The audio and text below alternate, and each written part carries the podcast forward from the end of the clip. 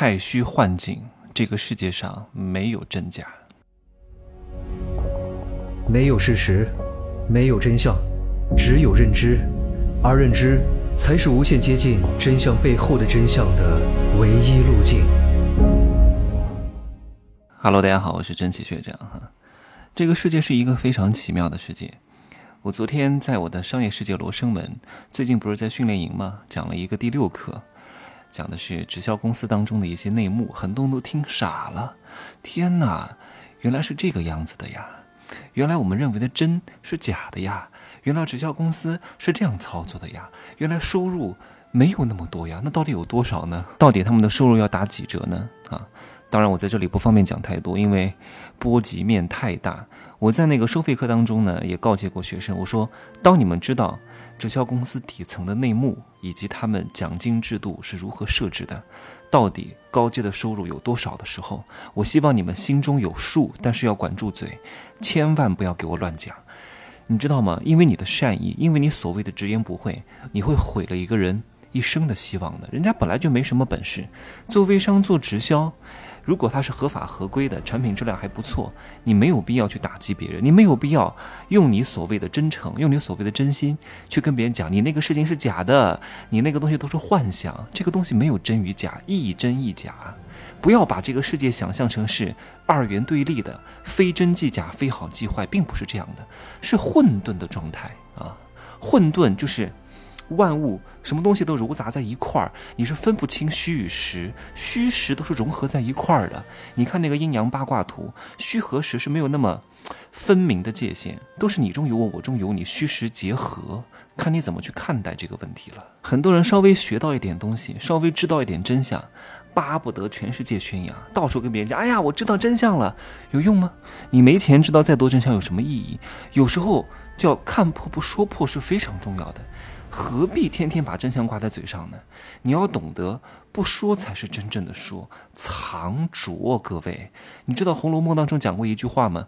很多人天天就学了各种各样的古诗词啊，各种文言文，但是他根本不知道其中含的微言大义，所以就导致了他懂得了很多道理，依然一贫如洗。你懂那么多知识，懂那么多真相，你挣到几个钱啊？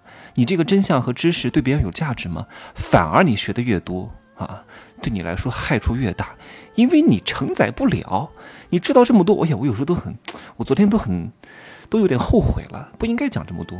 作为商业世界的第一课，我没有必要讲的这么透彻，因为有些人还是初级选手啊，对这个世界的认知还不够完善。我一下子听到这个，我怕他受不了，我真的有点后悔，不应该把这么残酷的公司运作的真相去讲出去的。我很害怕有些人听了之后，对自己一生。的希望有所幻灭，做什么都打不起精神，做什么都觉得，哎呀，反正也挣不到钱，那就躺平算了。我很害怕有这种人啊！我真的希望各位能够从悲剧当中走出来，就是喜剧，这样才能够把我讲的所谓的真相，把它当成假的。你才能真正的实现真我的突破，而不是把我讲的真的当真的，你懂吗？这个话很难懂，我希望各位好好思量一下，就是把我讲的真的当假的，这样才能实现你的真我，而不是把我讲的真的当真的，那样你就完蛋了，那你永远就活在假我当中。真的，有时候真相说多了并不好啊，对你来说没有什么好处。大多数人是愚昧无知的，他们不需要知道那么多真相，宁可使人由之，不可使人知之。这个是商鞅讲的哈，《红楼梦》当中有一句话，各位好好思量一下。如果你能够把这个话给他领悟透彻了，你就牛了。叫假作真实真亦假，无为有处有还无。这个话是一个对联，是一个楹联，是在太虚幻境当中的牌匾，两侧的牌匾上写的。什么叫太虚幻境呢？太虚幻境是什么人住的？是神仙住的。那一般人会觉得，哇，神仙住的地方又虚幻又缥缈，非常不真实，也就是假的，对不对？但是住在里边的神仙会觉得是假的吗？反而无比真实。正是因为神仙觉得他所居住的地方是无比真实，他反而会否定尘世的真实。但其实这两个都是真实，也都是。假的，真假是没有一个对立的关系的，你明白吗？就像很多人在没有做直销之前，没有做微商之前，听很多领导人、公司和品牌创始人讲哇，我们这个公司未来无限美好，他觉得是真的。结果进去之后呢，他也觉得是假的。诶，怎么不是真的呢？可是假时间长了，它又变成真的，那我就相信它又变成真的。于是。就真假转换。但是其中又有好几波人哈，有一波人他觉得，哎呀，假的时间长了，那我就把它当成真的，结果就真的变成真的。但有些人呢，在这个行业里面待时间长了呢，他依然保持自我，他很清楚这个。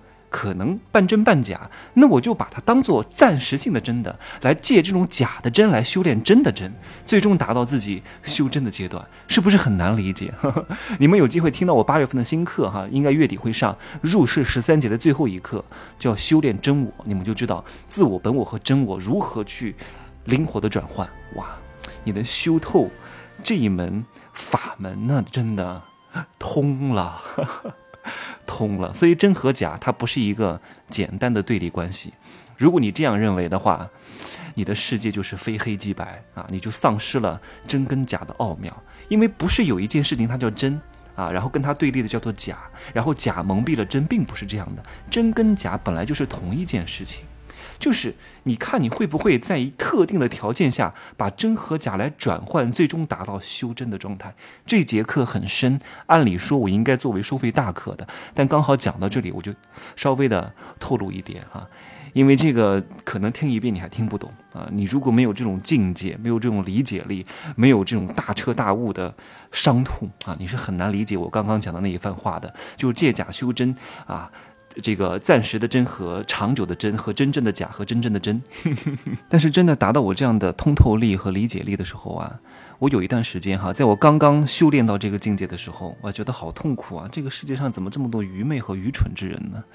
怎么和我想象的美好世界不一样呢？我也痛苦过、挣扎过，怎么这么多不公，这么多阴险丑恶？算了吧。后来我就慢慢的再再次修炼。把这些假的东西当做修炼真我的法门，继续修炼，最终达到这样的境界。我现在看到很多愚昧无知的言论，我也就笑一笑；看到有些人在做着一些 一定会亏钱的勾当，我也就是笑一笑，挺好的。啊，这个都是他的劫难，我没法拯救他。人见有天收啊，人不会被说服，只会被天启。这也是我为什么要把很多课程单独拎出来做收费的原因，没法去普度众生的啊，因为大多数人是救不了的，唯有自救。各位，真的好好领悟吧，好吗？真的有机会，你能够把我所有的课都听完。你真的是人生能进三大级哈，在思维层次上的，然后再加上你的行动，就一定会有很好的结果。但是有些人他就是不愿意花这个钱，那没办法了哈。今儿呢就说这么多，可以呢加我的微信，真奇学长的拼手字母加一二三零，备注喜马拉雅，通过概率更高。再见。